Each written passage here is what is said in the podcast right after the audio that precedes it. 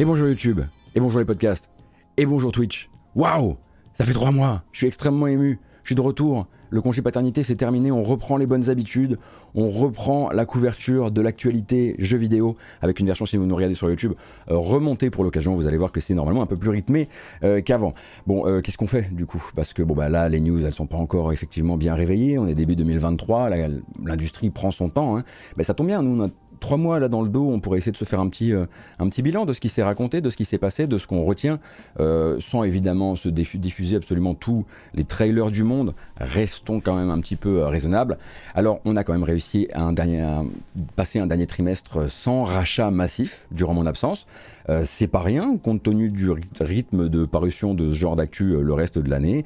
Electronic Arts vole toujours en solo, Ubisoft aussi avec un petit peu d'aide de Tencent quand même. Euh, pareil pour Square Enix et les autres.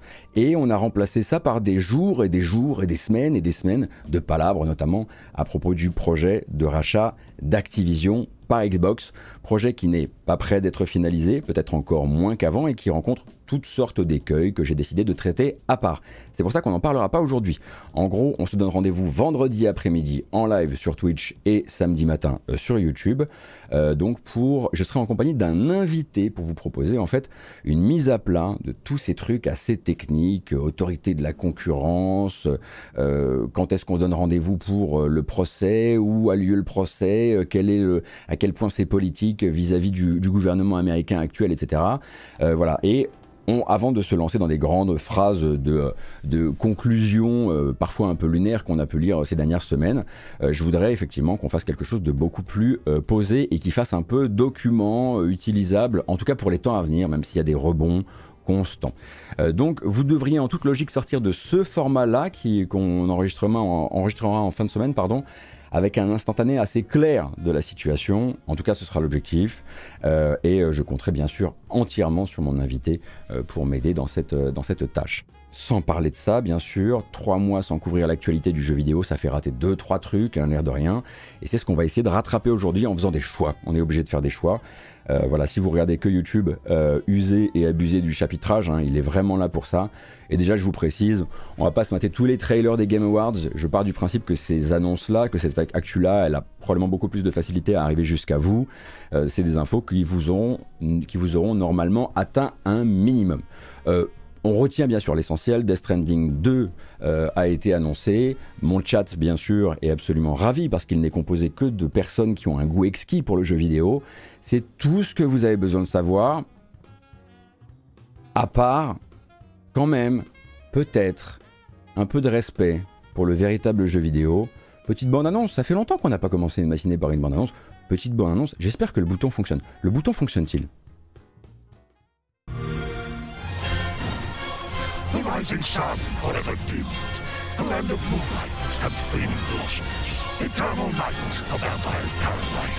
If you'll just take my hand. Pierce the heavens and drink from the font of the full moon!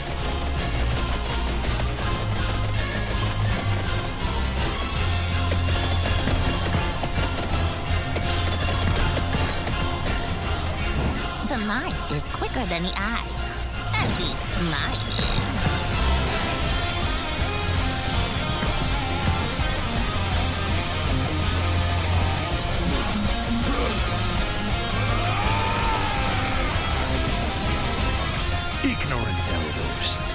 The power of the new moon. The power of the void incarnate. Don't misunderstand, sweetie. I'm the star. You're all just extras.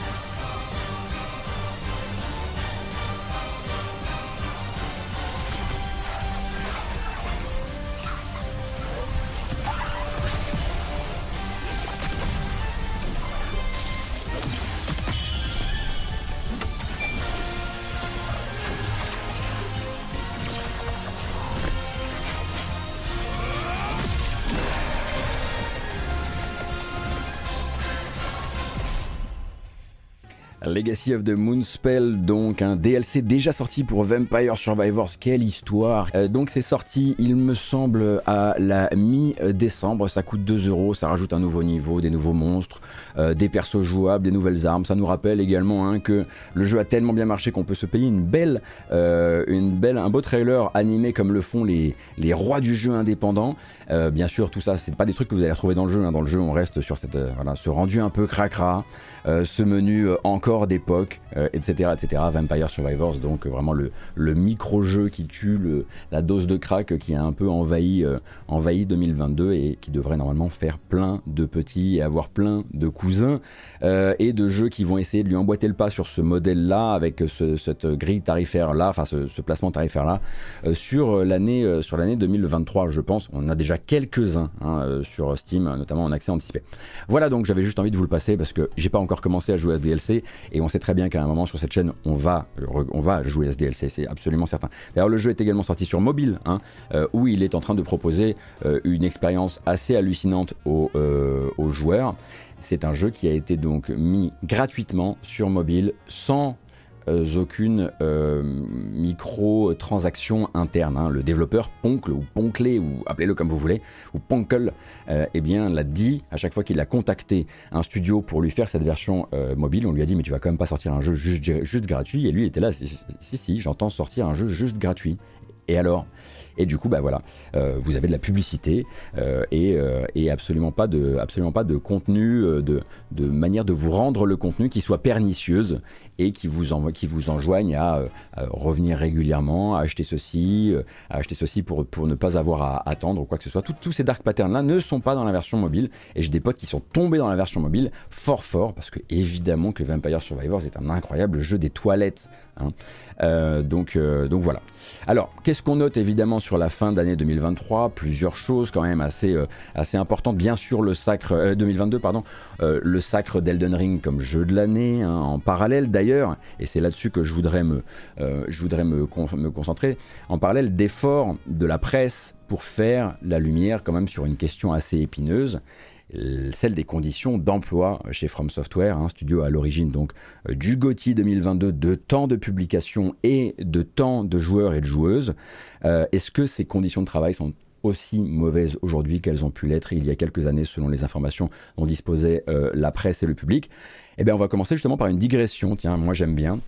La réponse apportée actuellement par une enquête du site Games Industry en fin d'année dernière euh, c'est que c'est compliqué, euh, que des témoins parlent effectivement de périodes de crunch étendue, de soucis d'alignement entre la grille salariale de From Software et le coût de la vie là où est basé From Software, ainsi peut-être que d'une conception très fluide, beaucoup plus fluide qu'on l'imagine, du principe d'horaire de jour et d'horaire de nuit. Mais Malheureusement, on ne tient pas encore la grosse enquête un peu fondatrice dont on aurait besoin, nous, occidentaux, pour comprendre l'état des choses chez From Software, mais aussi dans d'autres studios japonais et dans les plus gros studios japonais de manière générale. J'ai cependant bon espoir que ça nous arrive pour 2023, parce que là, on est dans une euh, dynamique où j'ai l'impression que ça, ça se confie de plus en plus hein, chez les témoins, chez les, actuels et les anciens développeurs ayant travaillé dans les studios japonais. Euh, il y a de plus en plus de, de ponts qui sont, qui sont tirés entre la presse occidentale que ça intéresse, contrairement à la presse japonaise, euh, euh, et, ces studios-là. Donc peut-être qu'à un moment, on verra un peu mieux à travers cette vitre qui est pour l'instant très opaque. Euh, mais voilà, il y a des premières tentatives comme a pu le faire Games Industry. C'est toujours bien de rappeler un petit peu le contexte du sacre d'un jeu comme, comme Elden Ring. Alors on a évidemment beaucoup à parler d'un autre groupe ou d'un autre gros acteur du jeu vidéo dont on a parlé constamment l'an dernier, c'est Embracer. Et donc Embracer, euh, dernier mouvement interne euh, au sein d'Embracer, il y en a eu de très nombreux euh, durant la fin d'année dernière. Euh, on va parler aussi des dernières aventures syndicales d'Activision, bien sûr, mais pas que, parce que les aventures syndicales euh, commencent à s'inviter dans d'autres euh, éditeurs que chez Activision, qui était forcément un peu la cible de choix, ou en tout cas c'est là qu'étaient les urgences. on va parler bien sûr du Xbox Game Pass, parce que sinon je ne m'appelle plus vraiment Gotose, d'accessibilité dans le jeu vidéo, de NFT encore cette année, hein, malheureusement, notamment à cause de Square Enix, et on parlera aussi très probablement de quelques affaires qui ont affolé les médias, j'y vais pendant que moi je me faisais régurgiter sur les épaules et c'était ma joie. On va quand même commencer avec un peu d'actualité un peu moins vieillotte si ça vous dérange pas, justement les derniers jeux du Game Pass. Pep pep pep pep, salut Moi c'est Gotos du futur, je vais être un personnage manifestement très récurrent dans la matinale 2.0, je m'explique, on va pas commencer les news par les jeux du Game Pass, non non. Euh, durant la soirée en fait on a eu suffisamment de plus chaud hein, à traiter. En l'occurrence donc euh, une annonce faite par Ubisoft et par Yves Guillemot, son président, euh, euh, aux actionnaires du groupe. C'est quand même assez massu, hein, puisqu'on parle là d'un véritable plan de rigueur hein, dans lequel le groupe Ubisoft entend faire 200 millions d'euros d'économies. Ça va passer notamment par des annulations de projets. Trois projets qui n'avaient pas été annoncés ont donc disparu euh, du, du, calendrier ou en tout cas des, pipelines d'Ubisoft. C'est donc trois projets en plus des quatre dont on a appris l'annulation en juillet. Ça fait donc sept projets euh, annulés un, petit peu euh, dos à dos hein, ces temps-ci. Euh, parmi ces projets-là, pas vraiment de quoi se. Enfin, moi, j'ai pas vraiment d'informations particulières à vous donner. Je ne suis pas dans les, dans les petits papiers. Mais en plus de ces annulations, il faut compter avec le report encore et encore et encore de Skull and Bones. Et eh oui, Skull and Bones ne sortira pas début mars comme prévu. Et donc Skull and Bones serait a priori repoussé à une date non communiquée, mais qui pourrait aussi bien toucher 2023 que toucher 2024. Hein. Clairement, le jeu est désormais euh, va bientôt taper ses 10 ans d'existence hein, dans les studios, je pense, ou même l'a euh, dépassé.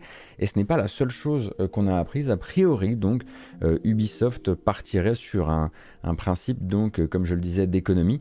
Et ces économies, donne quand même à réfléchir et ou à s'inquiéter, puisqu'on ne parlerait pas euh, de réduction d'effectifs, mais d'attrition naturelle. L'attrition naturelle, en gros, selon Yves Guillemot, euh, ça consiste tout simplement à ne pas remplacer les gens qui s'en vont hein, dans un groupe dont on sait qu'ils pour produire euh, moins de valeur que des Activision par exemple, a le double, voire plus du double d'employés. Donc Ubisoft, ce que le groupe est en train de faire actuellement, on ne le sait pas trop. Forcément, moi, j'ai eu quelques petits échos aujourd'hui en interne qui laissent quand même voilà, les équipes euh, un petit peu toutes euh, conjecturer sur ce qui est en train de se passer. Ubisoft est-il en train désespérément de se rendre suffisamment euh, sexy pour un quelconque acquéreur? Est-ce qu'ils se sont rendus compte, en revanche, ou au contraire, pardon, qu'aucun acquéreur n'était intéressé parce qu'ils étaient déjà allés les voir? Peut-être parce que le bateau est gros, parce que le bateau est trop gros et, et consomme trop pour dégager trop peu. Et du coup, est-ce qu'ils se sont rendus compte qu'ils allaient peut-être devoir faire face à une potentielle crise ou en tout cas à un nouvel écosystème où les autres se concentraient, mais où, étaient eux étaient tout seuls. C'est peut-être l'une des pistes potentielles à explorer euh, dans cette histoire, donc de gros plans de rigueur hein, tout de même. Dans les explications données par Yves Guillemot pour justifier ce nouveau revirement stratégique, il y a euh, d'abord et avant tout de très mauvaises performances ou de mauvaises performances en tout cas euh, de plusieurs jeux euh, du groupe sur la période de Noël 2022, nommément Mario Lapin Crétin Sparks of Hope qui c'est vrai a recueilli d'excellentes notes mais on n'a pas vraiment trop entendu parler, j'ai pas eu l'impression qu'il y avait une espèce de d'allant particulier ou de hype particulière autour du jeu, a priori il se serait vraiment mal vendu et ce de manière surprenante. Et l'édition 2023 de Just Dance ne serait a priori pas au niveau non plus du côté euh, des ventes. Alors une entreprise qui annonce euh, un tel plan avec une réduction dite naturelle de la masse salariale en laissant filer les gens qui, il y a encore quelques mois, qu'ils essayaient justement de garder et d'empêcher de fuir notamment vers les, sociétés de la big tech euh, au Canada, euh, puisqu'ils leur ont ajouté euh, énormément de semaines de congés et ont augmenté les grilles salariales pour que les gens ne s'en aillent pas. Maintenant, le but ce serait peut-être de les laisser partir, ou en tout cas de ne pas les remplacer. Quelque chose est en train de se passer euh, du côté d'Ubisoft. Je ne sais pas à quel point ils perdent de l'argent, je ne connais rien de leur situation financière. En tout cas, je sais via quelques sources internes que la réduction de coûts, c'est pas tout à fait nouveau en fait, hein, et que ça se ressent dans certaines parties de l'empire Ubisoft depuis au moins un an. Donc j'ai entendu parler hein, voilà, de défraiements euh, qui n'étaient plus assurés alors qu'avant ils étaient assurés, de baisse euh, en qualité générale des petits, vous savez, des trophées qui sont donnés aux, équipes euh, lors des développements pour commémorer par exemple un développement. On m'a parlé de primes qui auraient été carrément sucrées à certains endroits. Dans de telles circonstances, c'est assez normal du coup hein, que ça soit en train de spéculer à mort en interne et que voilà tout le monde se demande un petit peu à quelle sauce il va être mangé. Moi je vais pas rajouter mes spéculations par-dessus parce que je ne connais pas suffisamment le dossier, mais on peut partir du principe qu'après une actualité pareille, des articles sortent soit des articles via des témoins qui raconteraient un petit peu comment se passe justement cette réduction des, coûts, euh, soit bah, tout simplement des, enquêtes euh, menées par les Jason Schreier ou, les Jeff Grubb euh, sur bah, éventuellement les, potentiels repreneurs que Ubi serait peut-être déjà allé chercher sans, trouver quelqu'un qui, soit intéressé par, le gros paquebot. Quant à Skull Bones, très honnêtement, je pensais plus du tout ça possible, un, nouveau report. on est sur l'une des marches à la mort les plus longues euh, que peut-être qu'est connu euh, Ubisoft, en tout cas sur un jeu qui a déjà été montré au public, qui a déjà fait des phases de bêta, qui là en réannonce de nouvelles, donc on imagine avec une nouvelle mouture, avec des, des, points de gameplay qui ont été retirés, des points de gameplay qui ont été ajoutés. De toute façon, le jeu n'a pas cessé de faire ça depuis le début de son développement chez Ubisoft euh, Singapour. Bon, bon faut comprendre que maintenant c'est plus chez Singapour, hein. c'est vraiment énormément de studios différents qui essaient désespérément d'en de, faire, faire quelque chose, de lui trouver, de lui trouver une direction. Donc voilà, voilà. Maintenant, on peut parler des jeux du Game Pass. Question de priorité, il fallait qu'on commence par ça, voilà. Euh, donc, euh, justement, Xbox a pris un petit peu de temps Xbox s'est dit tiens, euh, bah de toute façon tout le monde est en gueule de bois, là c'est la nouvelle année, etc. On, va rater notre rendez-vous habituel hein, pour euh, vous donner des news des prochains jeux qui sortent et puis de toute façon on va en gros bah, vous, vous annoncer des choses que vous savez déjà, des dates qui avaient déjà été annoncées, mais vous rappeler quels sont les jeux là qui rentrent sur le service pour le début du mois de janvier. Dès le 19 janvier, janvier, janvier? 5000 francs janvier. Janvier donc, double rendez-vous avec Persona 3P et Persona 4G dans les Game Pass console, PC et cloud, des versions rafraîchies un petit peu au niveau euh, de la technique, mais aussi avec des versions françaises. Pour rappel, ce qui n'était peut-être pas le cas des deux jeux, je me souviens plus exactement si les deux ou un seul n'avaient pas eu de version française. Bref, une traduction pour l'occasion. Euh, rappelle qu'à la même date, ça sort également sur PlayStation et sur Switch euh, au prix de 20 euros par tête. Hein, voilà, c'est pas uniquement dans le Game Pass, mais ça permet euh, de euh, le préciser. Le lendemain, le 20 janvier, c'est l'arrivée, pas plus surprenante d'ailleurs, parce qu'annoncé en fin d'année dernière, en décembre je crois, euh, de Monster Hunter Rise, qui était d'abord une exclue Switch, qui est devenue ensuite une excluse Switch PC, et qui sort justement ce 20 janvier sur les consoles de salon, et en profite pour s'infiltrer dans le Game Pass. Alors, vous connaissez un peu la tradition, hein, généralement quand un jeu est dispo, et qui en plus de ça, il a un DLC, euh, partez du principe euh, que eh bien, euh, ce sera sans le DLC justement qu'il arrive, qu'il arrive dans le service du Game Pass. pendant ce temps-là, s'il y a des jeux qui entrent, comme d'habitude, il y a des contrats qui se terminent, il y a des jeux qui sortent euh, du service. Et ces jeux-là, le 15 janvier, dans 4 jours, il va falloir réagir très très vite si vous avez envie de les essayer avant euh, leur sortie du service, s'appelle Danganronpa Trigger Happy Havoc, euh, Nobody Saves the World, Paparazzi, qui est un jeu où on prend en photo des petits chiens, Diana Crucis, qui est parti comme il est il part comme il est venu, c'est-à-dire qu'il n'y a pas beaucoup de gens qui ont vraiment remarqué son existence au final. Oui, Happy Few, symbole, hein, euh, j'ai l'impression qu'il a toujours été dans le Game Pass alors que je me trompe très probablement.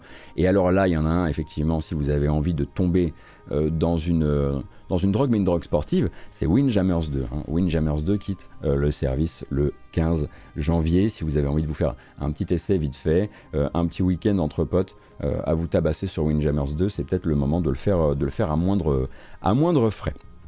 On va quand même rester hein, du côté de la bande à, Fifi, la bande à Philo Spencer. Euh, donc euh, j'en place évidemment une pour euh, tous les fans de la marque. qui ont dû être un petit peu attristés de la conclusion morne de cette année morne pour les Xbox Game Studios qui ont été, qui a été l'année 2022. pas de sortie majeure hein, de toute l'année, deux gros reports et en bout de course un Microsoft qui quand même boude intégralement les Game Awards pendant qu'autour tout le monde déroule son plan de com. autant dire que les éditeurs tiers et les développeurs indés du Game Pass ont vraiment tout porté sur leurs épaules euh, en 2022. Euh, Mais Xbox n'entend pas forcément continuer comme ça. En tout cas, si on peut croire les informations du site Windows Central, est-ce qu'elles ont été confirmées depuis? Je ne crois pas. Alors, le site Windows Central, hein, qui, on le sait, a très à cœur le destin du petit artisan Microsoft. Hein.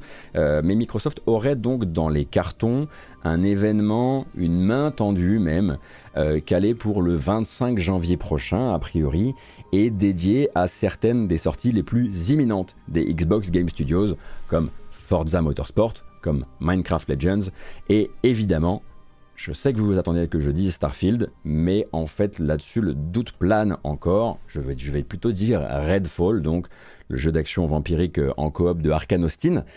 trois jeux donc qui n'attendent en fait qu'une date de sortie. On le sait, on les sait attendus pour 2023, mais ils, ne sont pas datés. Et peut-être aussi plus de détails vis-à-vis de leur concept, notamment du côté de chez Redfall, parce qu'on sent qu'il y a pas mal de pédagogie à faire sur le jeu, pour faire comprendre que c'est d'abord un jeu Arkane Austin, donc les créateurs de Prey, avec la philosophie Arkane, et peut-être pas juste un bet Left 4 Dead-like, qui est la première, effectivement, le premier réflexe que beaucoup de gens ont eu en voyant apparaître Redfall. Là, on sent que la campagne de communication a commencé autour, euh, du, euh, autour du jeu pour expliquer non, non, non, c'est plus que ça, il y a le twist arcane et il y a de grandes chances effectivement que durant ce, euh, cet événement qui devrait être calé au 25, euh, on vienne nous expliquer un petit peu mieux euh, de quoi il retourne. Alors bien sûr, vous pensez aussi à d'autres jeux, vous pensez à, à, Hellblade 2, vous pensez bien sûr à Starfield.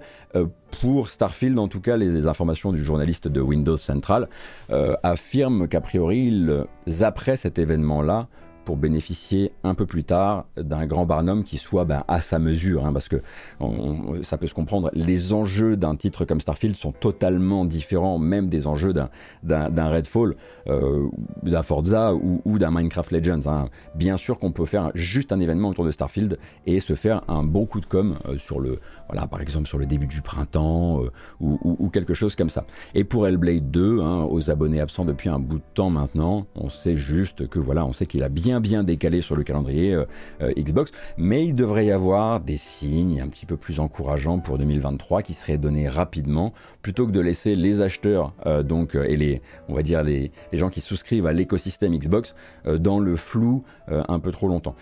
Tout à l'heure, je disais pas de grosses sorties majeures. C'est vrai qu'on peut, on peut tout à fait dire que des sorties comme, euh, comme Grounded ou comme Pentiment, euh, bon, bah, en tout cas, qui sont des Xbox Game Studios hein, pour le coup, ne sont pas des choses qui vont vraiment pousser l'abonnement, euh, même si ça rappelle effectivement qu'Obsidian est capable de faire des choses très très différentes. Bon, vous connaissez un peu, voilà, vous savez comment on fonctionne. Si on parle de Microsoft, vu qu'on n'a pas envie de se faire planter euh, dans une ruelle sombre par les fans de PlayStation, on parle aussi un peu de PlayStation. Et donc j'ai très envie, bien sûr, d'en placer une pour une annonce de Sony qui est, pour le coup, assez euh, neuve euh, et qui fait vraiment, sincèrement, plaisir. Ce qui n'a pas toujours été le cas sur la communication de Sony PlayStation hein, sur l'année 2022, c'est celle du projet Leonardo, donc qui a été annoncé durant le, CES. C'est donc un matériel qui vient s'inscrire directement dans le sillage de l'adaptative controller de la Xbox, enfin du Xbox Adaptative Controller, mais un peu différent tout de même. En gros, c'est un kit personnalisable avec des éléments interchangeables sur lesquels on va venir disposer euh, des palettes, croix, carrés, ronds, R1, R2 et ainsi de suite, avec donc la possibilité de créer un contrôleur adapté donc aux personnes en situation de handicap et adapté aux différentes formes de handicap, avec derrière aussi la possibilité de venir connecter des matériels un peu plus spécifiques. Ça, ça agit également comme un hub, comme le Xbox Adaptative Controller. Et ça ressemble du coup à ceci. Alors on voit tout de suite hein, l'obligation chez euh, Sony PlayStation de styler ça façon PlayStation 5, pour le meilleur et pour le pire j'imagine, mais en l'occurrence quelque chose euh, d'entièrement euh, configurable qui pourrait donc permettre aussi bah, voilà, de déplacer, enfin d'agrandir ou de rétrécir la distance par exemple entre le stick de jeu et l'espèce de pad de bouton. Comme je le disais, de venir peut-être aussi brancher des contrôleurs annexes, des contrôleurs euh, qui, ont, qui sont souvent issus euh, plutôt du milieu associatif, hein, avec beaucoup d'impression en 3D euh, pour prendre en compte des besoins beaucoup plus spécifiques. Un nombre d'entrées qui est plus petit, hein, c'est des entrées en, format jack pour information, et un nombre d'entrées qui est un peu moindre par rapport au Xbox Adaptive Controller. Non pas qu'on soit là pour compter les points, mais là il y a 4 entrées jack en grosso modo. Ils comptent plutôt eux sur les inputs, ils ont mis plus d'inputs à eux. contrairement à Xbox qui en a grosso modo 2 et ils ont mis moins d'entrées pour euh, du matériel euh, issu euh, de l'extérieur. Alors on va pas jouer les surpris, hein. l'accessibilité c'est déjà au cœur du travail mené par les studios PlayStation, Naughty Dog évidemment, Santa Monica Studio l'a encore présenté, enfin l'a encore remontré avec God of War Ragnarok, et puis Guerrilla Games également. Il manquait en fait le versant matériel des choses, et maintenant on sait que c'est en route, en route comme dans pas encore de date ni de prix malheureusement euh, pour ce matériel, mais une équipe qui bosse pour que ça arrive dans les temps prochains. voilà, PlayStation a peut-être tenu à communiquer un peu plus, de, manière un peu différente de Xbox, car je crois que Xbox avait vraiment tout envoyé d'un coup. Le matos, il est comme ça, il bouge pas, il a été finalisé, il coûte tant et il sort à tel moment. On compte évidemment sur Sony pour ne pas jouer les pinces au niveau du prix et de s'aligner pour s'aligner sur ce qui se fait actuellement du côté de chez Xbox, voire carrément peut-être aller les challenger aussi sur un prix moindre. Hein. ce serait euh, étonnant de la part de la marque, mais ce serait peut-être une bonne chose à faire. Alors il y a Koub qui dit par contre, selon quelques articles, le machin ne fonctionnerait que sur PS5. J'avoue que je l'ai même pas dit, comme si c'était pour moi une évidence. Mais oui, effectivement, rien que la manière dont il est stylé, etc., met un petit peu sur la voie de il est temps désormais de passer à l'après.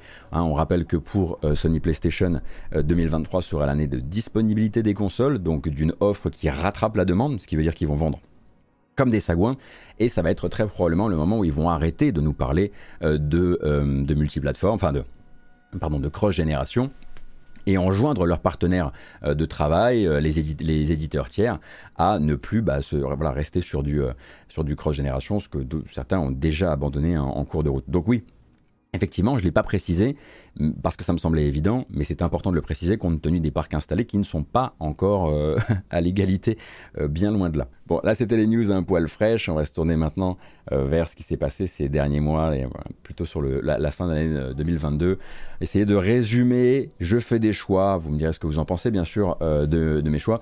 Euh, bien sûr, parler du Steam Deck, la machine de mes rêves, la machine de mon cœur, euh, qui a dépassé le million de machines distribuées en fin d'année dernière et qui est désormais, si je ne m'abuse, passé à un autre mode de distribution, c'est-à-dire qu'on ne précommande plus son Steam Deck, on commande son Steam Deck et on se le fait envoyer rapidement. Hein. voilà, les gens ont reçu leur Steam Deck et maintenant on passe sur un nouveau modèle euh, le modèle euh, qu'il visait depuis le, début euh, de, distribution. Donc une offensive qui continue et qui risque très probablement bah, de nous apporter encore pas mal de cool cool jeux à jouer dans des endroits auxquels on pensait, enfin, qu'on pensait pas investir avec du jeu PC dans les temps à venir. Donc moi je suis extrêmement content. Et en parlant justement de jeux qui a quand même une ce sera un jeu euh, PC et console, mais euh, qui a une dominante quand même, une, réputation de, jeu PC, euh, un studio qui s'est beaucoup, fait remarquer en fin d'année 2022, c'est CD Projekt Red. Alors CD Projekt Red, pourquoi? Parce que bah, déjà ils ont pu communiquer, recommuniquer sur les chiffres certes assez, assez dingo de fréquentation que faisait Cyberpunk 2077 par l'impulsion de plusieurs choses, une très bonne communication sur euh, tout est réparé, tout va mieux, le jeu est la perfection qu'il euh, devait être, ce qui reste une communication. Euh, l'effet Cyberpunk Edge Runners, hein, la, série Netflix qui a attiré beaucoup beaucoup de gens vers le jeu. Et puis voilà, de manière générale, des promos parfois très agressives qui ont permis au jeu de faire de très beaux chiffres. Donc il y avait ce roman-là, ce roman Cyberpunk-là, qui leur a permis ensuite d'embrayer en disant, au fait, on est en pleine santé, on a plein, plein, plein de projets euh, dans les cartons. Euh, et là, je vais, me, je vais nous tourner vers un, tweet en l'occurrence? Oh non, même pas besoin, on peut en parler comme ça. En gros, Cyberpunk euh, de dire Vous nous avez connus comme le studio qui essaie probablement de faire trop de trucs avec trop de développeurs en même temps. Eh bien, figurez-vous qu'on a 5 projets actuellement dans les cartons, dont et ça c'est l'annonce principale, c'est le plus proche de nous en termes de détails, parce qu'enfin on sait ce que c'est, il devait y avoir un nouveau jeu Witcher en monde ouvert, story-driven comme ils disent, euh, et en gros il se trouve que ce projet-là, euh, nom de code Canis Majoris, eh bien c'est tout simplement un remake de The Witcher 1. The Witcher 1 c'est probablement celui auquel n'ont pas joué euh, les, les adorateurs de Geralt, mais qui jouaient d'abord sur console, parce que c'est vrai que bon, The Witcher The Witcher 1, c'est un délire hein, quand même. Il y a beaucoup, beaucoup de choses à reprendre. On ne, on ne remaster pas, on ne restaure pas euh, The Witcher. On le reconstruit et c'est ce qui va être euh, ce qui va être le fait ici. Donc reconstruit depuis le départ, depuis les fondations. Euh, donc non pas par CD Projekt en interne, mais par un partenaire de travail, de travail externe qui s'appelle Full Theory et Full Theory, Fool's Theory, on va le faire à la française, c'est un, studio qui a été fondé en Pologne il y a quelques années par des anciens de CD Projekt. Et si le nom vous dit quelque chose, c'est parce qu'ils avaient notamment sorti le jeu d'infiltration, on va dire ça comme ça, euh, qui s'appelait The Days Long Gone. Souvenez-vous, un hein, vu du dessus, avec une BO assez proche de The Witcher d'ailleurs.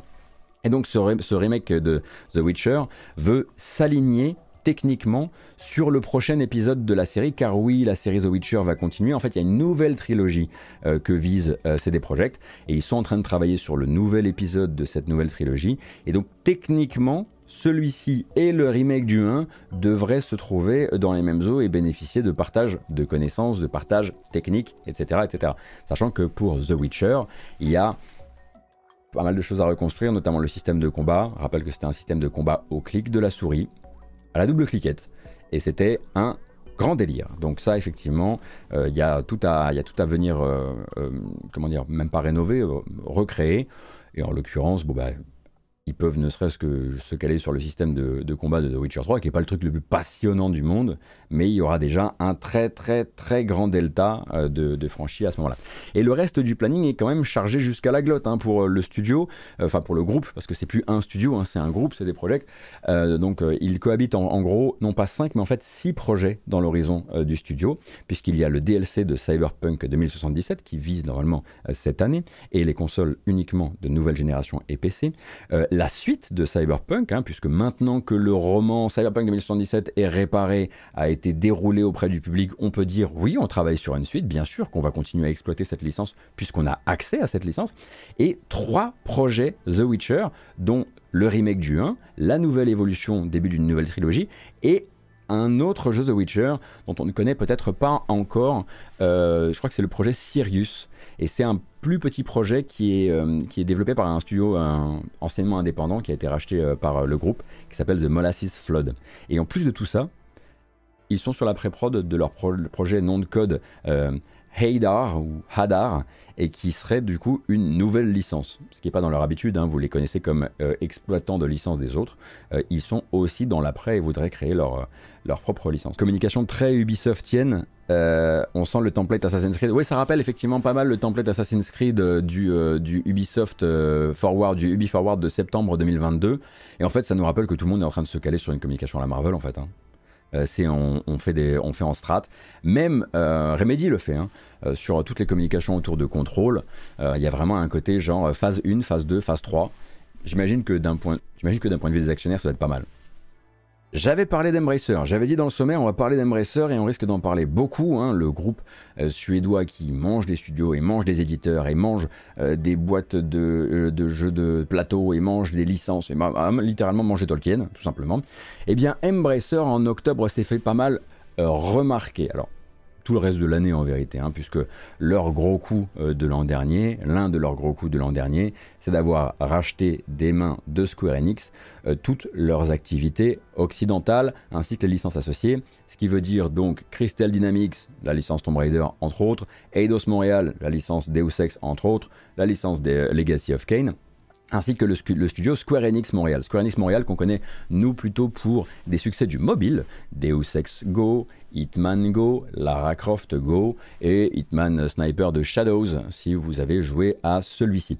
Et du coup en octobre, après avoir finalisé ce rachat en août, en octobre Square Enix Montréal devenait Studio Onoma. Évidemment Embracer n'allait pas laisser le studio continuer à s'appeler Square Enix Montréal. Donc ils l'ont rebaptisé en Studio Onoma, qui était un changement de nom euh, obligatoire mais qui finalement semble presque maintenant avec le, recul euh, bien être, euh, avoir simplement été une formalité. Parce que ça, c'était en octobre.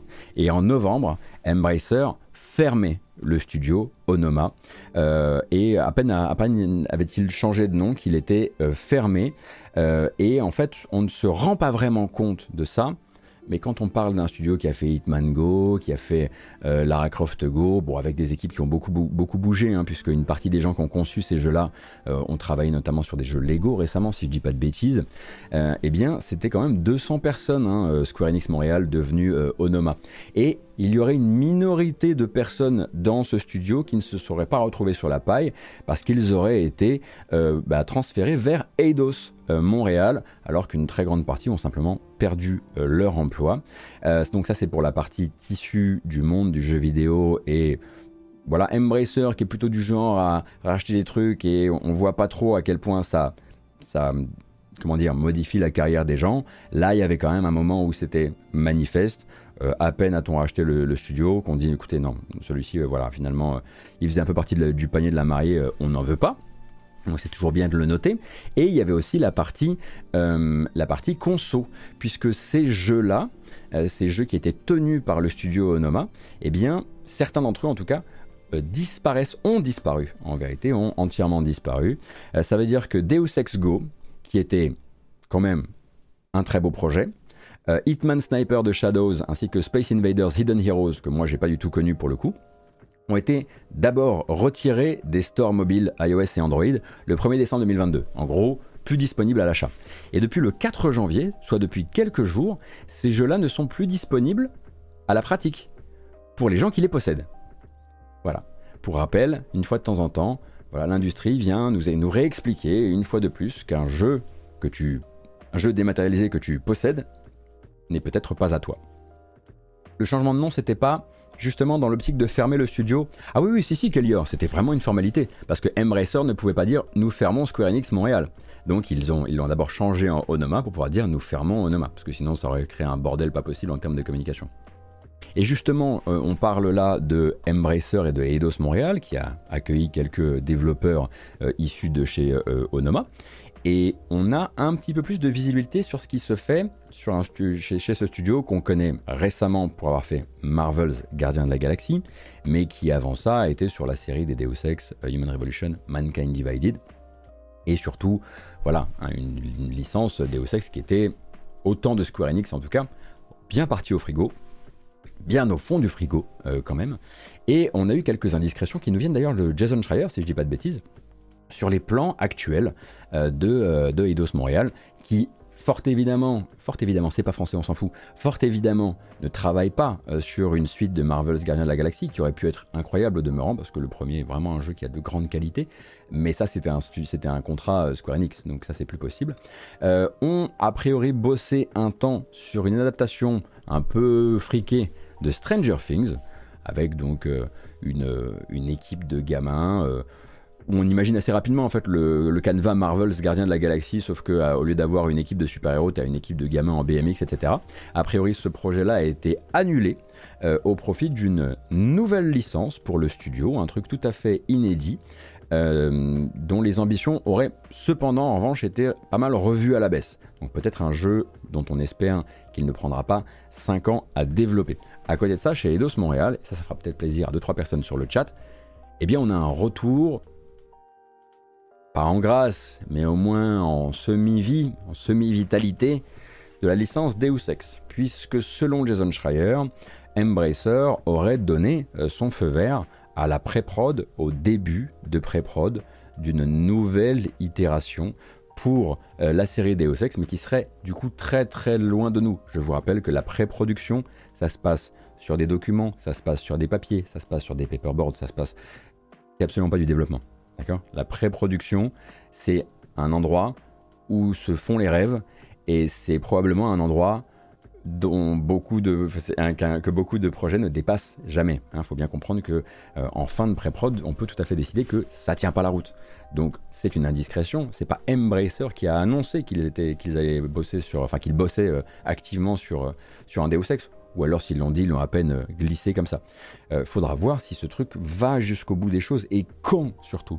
Parce qu'en plus de ça, Eidos Montréal a, euh, un petit peu à, l'instar de ce que, fait Crystal Dynamics, a délégué manifestement, toujours selon les les, les affirmations, selon les affirmations de Schreier, une équipe à du co-développement.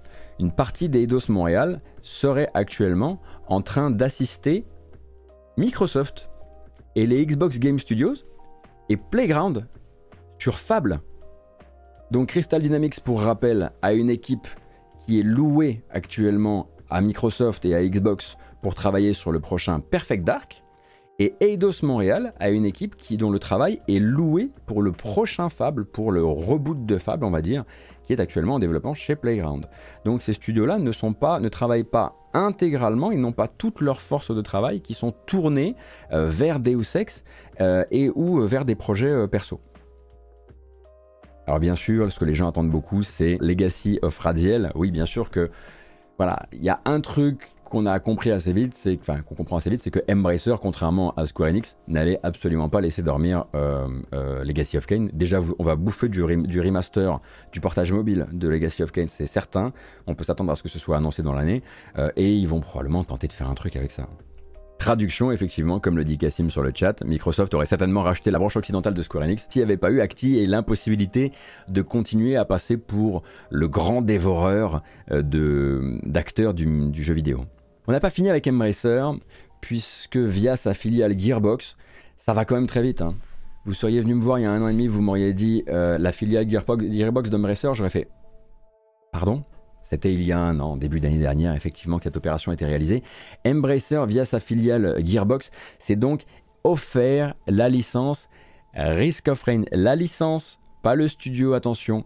Donc Opus Games n'a pas été racheté par Embracer et par Gearbox. En revanche, la licence, elle, elle passe dans les mains de Gearbox qui va se faire un plaisir euh, eh bien, de faire développer des spin-offs ou des autres jeux euh, qui soient euh, donc euh, qui soient dans l'univers de Risk of Rain. Ça c'était un petit peu bon vu qu'ils ont édité Risk of Rain 2 et que manifestement ça s'est plutôt très bien passé. je ne suis absolument plus je, suis absolument pas pas surpris. et donc l'un des premiers trucs qui a été annoncé à ce propos, eh bien c'est un développement non pas par un autre studio de la Galaxy Embracer, mais par Opus Games justement, après euh, Risk of Rain 2, et après le DLC de Risk of Rain 2, après donc deux incroyables bandes son de jeux vidéo, euh, eh bien Opus Games va superviser un, un remake du premier. On va regarder la bande-annonce, du coup, de Risk of Rain Returns, avec de la, musique qui va nous faire du bien à l'âme et tout, puis ça nous mettra bien en jambes pour continuer euh, les news juste après ce parti.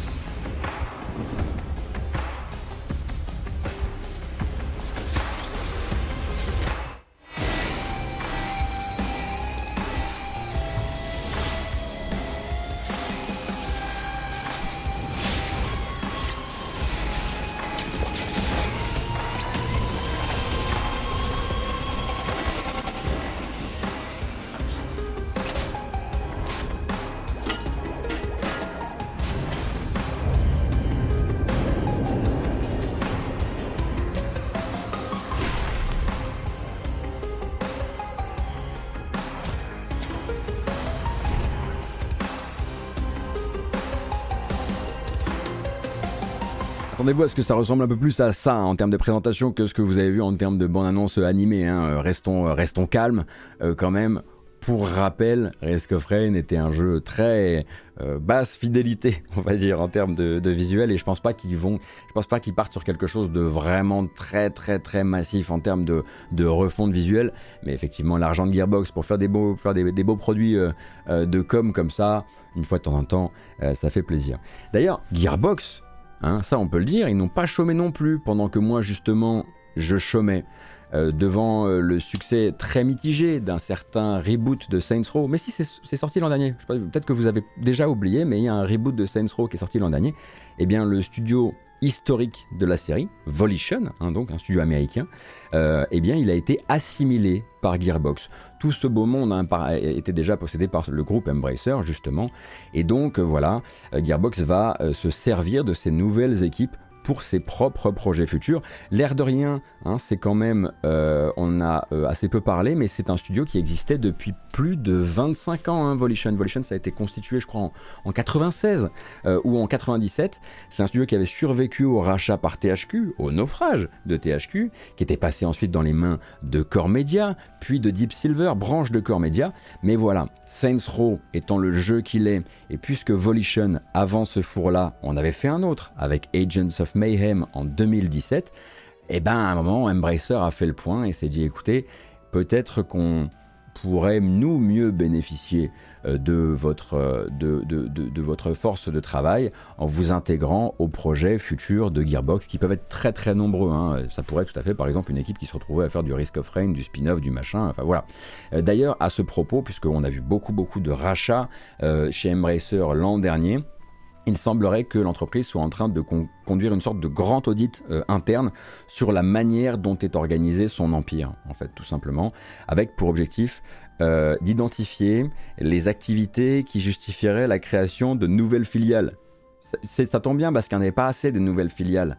Hein, on avait Core Media devenu Playon, euh, on a Deep Silver, on a Coffee Stain, euh, on a THQ Nordic. Voilà. Ça serait bien si on pouvait en créer d'autres encore autour pour que voilà, moi je puisse avoir une matinale encore plus difficile à préparer. Et donc Embracer serait en train de se dire est-ce qu'il n'y aurait pas moyen de recréer encore voilà, des, ce qu'ils appellent des spin-offs, donc des sociétés à l'intérieur de la société pour un peu mieux encadrer euh, le travail. Et ça vient en fait à un moment où Embracer le sait, l'a dit, ils vont ralentir sur les investissements cette année. Alors à la hauteur du groupe, qu'est-ce que ça veut dire? Ça veut probablement dire qu'ils vont encore acheter des trucs, mais qu'ils vont pas racheter 50 choses d'ici la fin de l'année. Donc ils ralentissent les investissements, ils ralentissent les rachats, et ils prennent plus de temps pour organiser tout ce boxon, parce que c'est vrai que c'est quelque chose qu'on a assez peu dit, mais à la vitesse à laquelle ils ont fait des acquisitions, il doit y avoir ici dans euh, l'organisation du travail et l'organisation de la communication chez Embracer de vrais problèmes de stabilité. Il faut à un moment prendre le temps d'encaisser cette boulimie et de fabriquer quelque chose qui fonctionne, quoi, qui est stable. N'allez pas croire que je ne veux pas faire, ou que je veux faire, pardon, comme si l'affaire Elena Taylor Bayonetta 3 n'avait pas existé et animé toutes les conversations jeux vidéo du mois d'octobre. Euh, mais l'histoire ayant grosso modo fait un 360 degrés depuis les premières accusations de l'ancienne voix de Bayonetta. On est plus ou moins revenu au point d'origine, sauf qu'on est juste un peu moins con, un peu plus conscient. Oh, j'ai dit con sur YouTube, un peu plus conscient de certaines choses. 180 euh, degrés? Non, non, 360 degrés, moi. Je vous dis que c'est 360, 720 même peut-être. Pour faire très court, un artiste, une artiste, pardon, euh, qui tente un coup de poker en faisant appel à l'émotion de ses fans sur les réseaux sociaux, qui chargent les créateurs de Bayonetta dans un équilibre entre euh, accusations savamment tournées, mensonges par omission et appel au boycott euh, d'un prestataire qui lui aurait proposé un salaire insultant, d'un client qui lui a proposé un salaire insultant, pardon.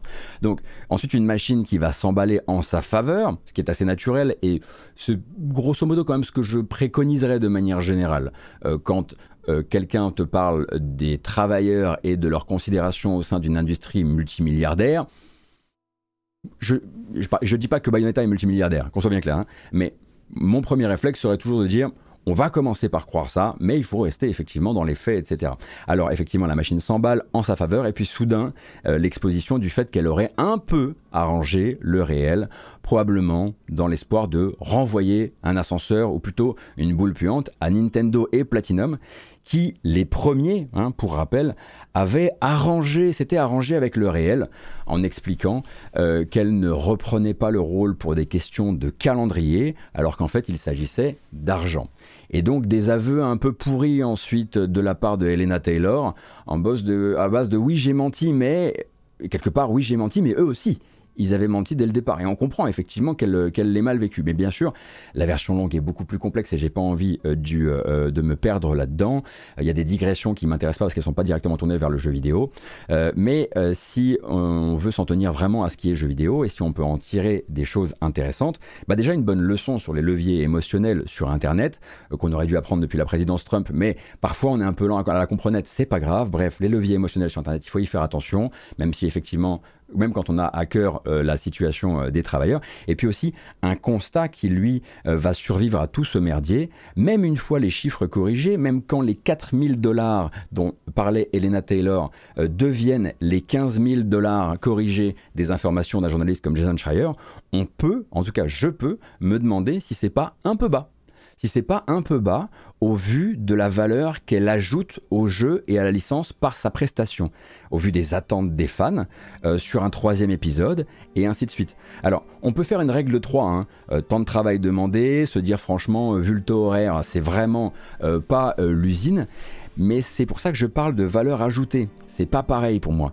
parce que c'est de la valeur ajoutée et c'est une session complète de vos droits. Il n'y a pas de royalties. Vous donnez votre prestation, vous êtes la voix, vous êtes l'incarnation, vous êtes le souffle humain d'un personnage qui est au centre d'une licence sur un troisième épisode. Vous prenez une fois un chécos et ensuite de tout ce que fera le jeu, vous ne, vous ne pourrez rien réencaisser, hein, en l'occurrence. À part peut-être à une ou deux occasions, euh, si vous avez négocié le fait que si on réutilise une partie de ce matos dans d'autres jeux, mais de manière générale, la cession des droits, des royalties dans l'industrie est un sujet, est un sujet qui a été réouvert euh, par cette affaire. Donc c'est un débat de fond pour moi qui a été ouvert de la pire manière possible, mais que j'espère ne pas voir refermer trop vite, celui des rémunérations de ces métiers-là dans la chaîne de production. Et ça a d'ailleurs donné un des articles très intéressants, euh, comme il y en a un chez IGN signé Logan Plant, euh, qui donc fait un point euh, sur les grilles salariales actuelles du, métier donc, de, comédien de, comédien de doublage pour le jeu vidéo, en discutant donc avec des pros, certains qui sont affiliés à des grosses grosses productions à gros budget, et en discutant aussi avec des gens qui sont plutôt habitués à des plus petits contrats auprès de, auprès de jeux indépendants, etc. Je vous mets l'URL sur le chat, je la mettrai dans la description de la vidéo. Donc des articles comme ça, il en a fleuri quelques-uns qui font que euh, bah, on a on est sorti de là un peu plus conscient des problématiques de l'industrie que quand on y est euh, entré. Toutes les transparences, tous les exercices de transparence dans cette industrie sont bons à prendre. D'ailleurs, on le sait, hein, là maintenant, euh, au niveau euh, des États-Unis, on va commencer sur certains États, notamment en Californie, je crois, à demander aux gros studios, aux grosses entreprises de ne plus faire mur devant leur grille salariale et d'être tout à fait transparent sur le sujet. ça vaut pour les Riot, ça vaut pour les Blizzard. Qu'est-ce qu'on fait Riot et Blizzard en premier lieu dès qu'on leur a, demandé d'être clairs sur leur grille salariale, eh ben, ils ont contourné le problème en publiant des fourchettes. Voilà. Des immenses fourchettes. Des râteaux. Des moissonneuses-batteuses. Donc on n'est pas encore sorti du sable hein, vraiment sur la transparence des salaires dans l'industrie, euh, mais chaque année on avance et quand on est rentré dans l'année 2021, on n'aurait pas pensé vraiment, enfin 2022 pardon, on n'aurait pas pensé qu'on finirait par parler à ce point de syndicalisme dans le jeu vidéo AAA et pourtant nous voilà. Donc vraiment on avance. Une autre euh, polémique, on peut dire ça comme ça, je pas trop le terme, mais on va en parler comme ça. Donc euh, effectivement, le grand vaudeville Disco Elysium qui n'est pas terminé et qui est oh là là l'enfer. On est là sur un clash entre euh, membres du studio, donc le studio autour de Disco Elysium, studio lituanien qui s'appelle Zaom, donc qui a développé Disco Elysium, qui a conçu, qui a imaginé Disco Elysium, l'un des plus grands RPG de tous les temps, sinon le plus grand RPG de tous les temps, selon moi en tout cas. Et donc des cadres centraux du projet, souvent présentés comme, attention gros, gros guillemets, les créateurs de Disco Elysium, les véritables auteurs de Disco Elysium, euh, donc Robert Kurwitz et Alexander Rostov, ainsi que Kaor Kender d'ailleurs, euh, qui ne sont plus chez Zaum et qui accusent leurs ex-collègues et investisseurs principaux de les avoir en quelque sorte dépossédés d'une partie des parts de l'entreprise par différents montages financiers avant d'essayer de les évincer. Si vous avez vu The Social Network, vous avez un peu d'avance euh, sur le sujet. Le but final, a priori, selon, euh, bien sûr leurs paroles, euh, pour l'investisseur principal, vendre les droits d'adaptation de Disco Elysium, voire carrément vendre le studio. Mais ça, ils n'auraient pas pu le faire tant que Kurwitz et Rostov avaient encore des parts dans l'entreprise. Donc, dans l'autre sens, ces mêmes actionnaires majoritaires se sont vite défendus en accusant justement Kurvitz et Rostov de déformer profondément les faits et voir même leur rôle réel au sein du studio. Euh, on a lu des termes comme management toxique, comme des années d'inactivité, comme agression verbale, comme sexisme, bref, euh, la réponse du berger à la bergère et puis la réponse quand même qui tape euh, un peu fort. Et également euh, l'investisseur principal qui accuse les vrais auteurs d'avoir tenté aussi de leur côté de vendre la licence sans l'accord de tous les actionnaires. Bref, un merdier sans nom, un panier de crabes impossible. Il y a un article qui essaie de résumer tout ça chez PC Gamer. Là encore, je vous, la mets, je vous mets le lien sur le chat. Attention, il faut lire l'anglais et c'est compliqué parce qu'il y a au milieu de cette histoire une affaire de 4 illustrations qui auraient été achetées à 1 euro pour être revendues à 4,8 millions d'euros. Ça fait partie du, montage financier. Bref, et, dans cet article, il n'y a peut-être pas tous les derniers euh, rebondissements euh, de l'affaire, puisqu'il faut aussi compter avec des plaintes déposées de l'un contre l'autre et de l'autre contre l'un, et récemment des plaintes retirées aussi, en échange d'une restitution justement de cette somme de près de 5 millions d'euros entre certains acteurs de cette espèce de pièce de théâtre à ciel ouvert. Et la restitution de l'argent semble, pour nous, vu de loin comme ça, donner de l'épaisseur à la version des vrais créateurs, on va dire des auteurs, même si j'aime pas du tout la culture de l'auteur de manière générale euh, dans le jeu vidéo. Euh, mais pour être tout à fait honnête, pour avoir creusé un peu, j'ai aussi lu beaucoup de mises en garde laissant penser que c'est encore plus compliqué que ça et qu'on ne pourra, on ne devrait pas peindre véritablement le méchant, le gentil, et qu'il y aurait peut-être pas mal de pourris de différentes formes et différentes, euh, euh, voilà, différentes euh, factures au sein du studio Zaum. Le problème, c'est qu'on en ressort là pour l'instant avec les informations qu'on a, sans avoir vraiment réussi à faire avancer le Schmilblick. C'est-à-dire que on ne sait pas si Zaum va continuer à opérer sur la licence. on sait qu'a priori il y avait des discussions autour d'un Disco Elysium 2. Et si éventuellement une suite est en développement là actuellement, enfin chez, dans le studio lituanien, on ne sait pas si c'est dans une ambiance saine ou si c'est sur fond de magouille constante, de malversation et du coup bah, vraiment d'une ambiance pourlingue quoi. Ce qui serait tout de même un comble quand on connaît le contenu et les propos charriés par Disco Elysium. Et pourtant, voilà où on en est. voilà. Euh, donc pour l'instant, on n'a rien de conclusif, si je puis dire ça comme ça, mais ça fait partie des choses qui ont beaucoup, beaucoup animé l'actualité du jeu vidéo à la fin de cette année. Euh, un, pas, un, beau moment, quoi. Vraiment pas un beau moment. J'ai dit deux fois lituanien au lieu d'estonien. Hein. Merci Shinto. Merci de m'avoir rattrapé. Non mais tu fais bien. Hein. Merci beaucoup.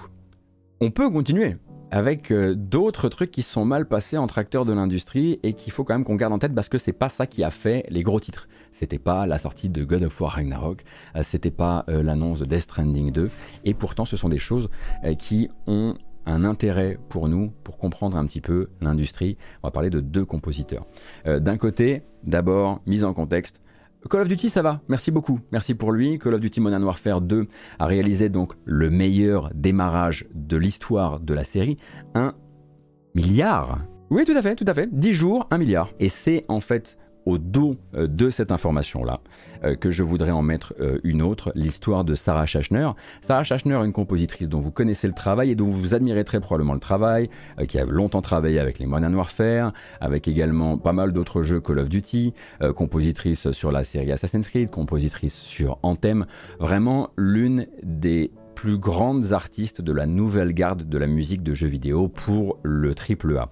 Eh bien, Sarah Schachner, à peine effectivement euh, cette, euh, à, peine le, grand succès de Modern Warfare 2 réalisé durant les les premiers jours euh, d'exercice du jeu, eh bien, elle a parlé un petit peu de sa position vis-à-vis de la licence et vis-à-vis d'Activision de manière générale.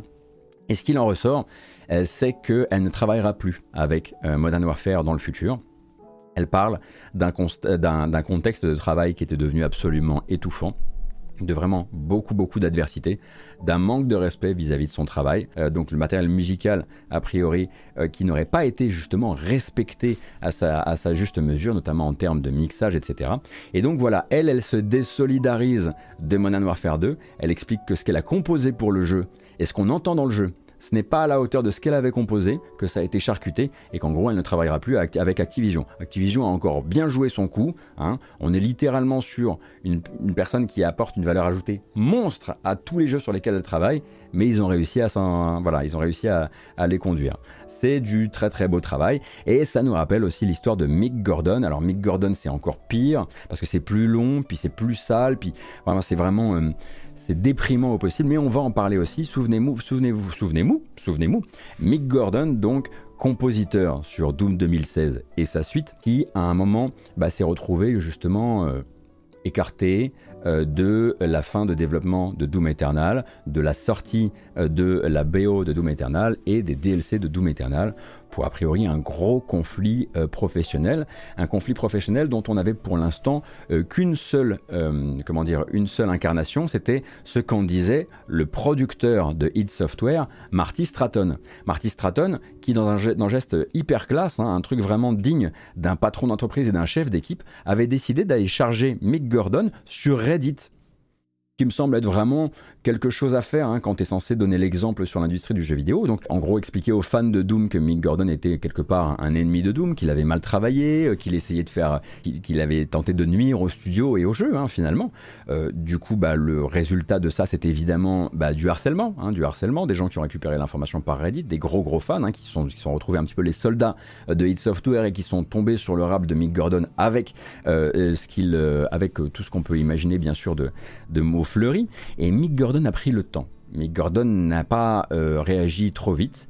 Il a préparé un droit de réponse qui a été publié en fin d'année dernière, dans les derniers mois de l'année dernière, en, documentant un maximum de choses. Je ne dis pas que parce que c'est documenté, c'est vrai, mais il est venu offrir sa vision des choses, alors que Marty Stratton jusqu'ici n'avait fourni que la sienne. Donc on, était sur du, on est sur du parole contre parole, bien sûr. Et donc il vient documenter euh, toutes les fois où eh bien, la, la relation avec It Software s'est euh, vraiment détériorée, euh, et, toutes les fois où il estime qu'il n'a pas été respecté, et toutes les fois où en fait il a eu presque l'impression qu'on était en train d'essayer de se, de se débarrasser de lui. Donc un droit de réponse, ce qui est bien la moindre des choses, en l'occurrence quand on vient vous afficher sur Reddit et afficher votre capacité à fournir un travail professionnel euh, sur Reddit. Euh, d'ailleurs, c'est un article que je vous recommande, mais c'est très long. Hein, quand même, le droit de réponse de Mick Gordon, il est très long, mais ça permet effectivement d'avoir quelque chose d'assez euh, d'assez massif quand même, qui permettent de, qui permettent de, comprendre les tenants, les aboutissants. On va pas effectivement passer notre, notre temps dessus ici. Mais ce droit de réponse-là a déclenché une réponse de l'éditeur Bethesda, enfin de Zenimax et Bethesda, donc quelque part donc de Xbox aussi, hein, une sortie assez peu glorieuse, un tweet hein, vraiment écrit, euh, vous, voyez, le tweet classique de euh, euh, message de service à envoyer à toute la communauté. Donc une réponse de Bethesda qui condamne une version subjective des faits. Ça s'appelle un droit de réponse quand, quand un gars de chez vous a proposé une version subjective des faits, l'autre a le droit de proposer sa version subjective des faits, c'est normal. Donc il condamne une version subjective des faits, euh, qui ne présente pas tous les éléments, qui tord la réalité, etc. Qui évidemment apporte un soutien sans condition au cadre de chez id Software et de chez Bethesda, et qui insinue que Gordon était en train en fait de laver du linge sale en public, et que eux, contrairement à lui bien sûr, se tenaient prêts à fournir les bonnes preuves dans un endroit approprié. Ce qu'ils disent à ce moment-là, c'est par, exemple à une cour de justice. Mais soutien total à Marty Stratton, hein, le gars de chez eux qui a fait ça sur Reddit. Ça, c'est pas un endroit inapproprié, par exemple. Donc là, voilà, du très grand Bethesda, et Bethesda a encore une fois raté une, occasion de euh, tourner cette fois sa langue dans sa bouche avant de publier un truc euh, sur sa communication extérieure. On est un peu habitué, euh, malheureusement, à travers, les années, mais ça, c'est la dernière en date, et elle est pas bien jolie, surtout si vous vous intéressez à tout ce qui touche à l'industrie de la musique de jeux vidéo. sinon, vous vous en foutez très probablement. Mais bon, ça permet d'entériner le truc pour de bon. là, on est à couteau tiré, et le père Mick Gordon, vous le reverrez pas sur du Doom. Euh, sauf si vraiment Marty Stratton venait à ne plus être, parce qu'il a l'air vraiment de, symboliser une manière de, collaborer, euh, sauf s'il ne faisait plus partie du studio, mais vu qu'il est littéralement le, visage de Doom euh, ces jours-ci, voilà. Et puisque là c'est bon, on a dit regarder un petit peu tous les problèmes qu'il y a entre des grosses entreprises et des individus, et eh ben, eh ben, c'est l'heure de parler de syndicalisme dans le jeu vidéo. Bah si, bah si, on va en parler quand même. C'était quand même un incroyable, un incroyable sujet dans le jeu vidéo AAA, bien sûr, un incroyable sujet de la fin d'année 2022, tout ce qui s'est passé autour d'Activision, mais pas seulement, euh, sur des initiatives syndicales, des regroupements de protection des employés cherchant à s'unir pour mieux se défendre, pour mieux négocier avec leurs employeurs. On va commencer par ce qui a mis un peu le feu aux poudres que j'avais commencé à couvrir bien sûr avant le début euh, de euh, mon congé euh, paternité, eh bien c'est la création d'une cellule syndicale chez Raven Software. Raven Software, c'est l'un des studios qui travaille régulièrement sur la série Call of Duty, que ce soit Warzone ou du travail sur le, Call of Duty annuel, etc. Mais Raven Software, du coup, avait vu une partie de ses agents de d'assurance qualité, contrôle, enfin QA, quoi, euh, se, former en, micro-syndicat. Un micro-syndicat, c'est un truc qui existe plutôt aux États-Unis et qui permet à une partie de l'entreprise de faire leur propre petite union euh, de leur côté. Et grosso modo, eh bien, ça, ça a été un moment quand même important au sein d'Activision parce que d'autres gens, dans d'autres studios d'Activision, se sont dit, pop, pop, on peut le faire, nous aussi on va le faire, et on va en parler évidemment. Mais du coup, Raven Software avait fini par remporter une bataille, ils avaient dû effectivement procéder à un vote, un vote au travers duquel Activision avait essayé quand même euh, de, bah, de les entuber plusieurs fois, en faisant de la propagande anti-syndicale en interne, en essayant de diluer ce vote-là, en forçant tout le monde à voter pour le droit à ces 15 personnes-là de se syndiquer. Bref, un enfer. Et je ne sais pas si vous vous souvenez, mais à l'époque, il y avait eu cette histoire euh, assez intéressante et qui est une tactique vieille comme le monde, si, ça doit être à mon avis dans le, dans le playbook de base euh, des, des tactiques anti-syndicales.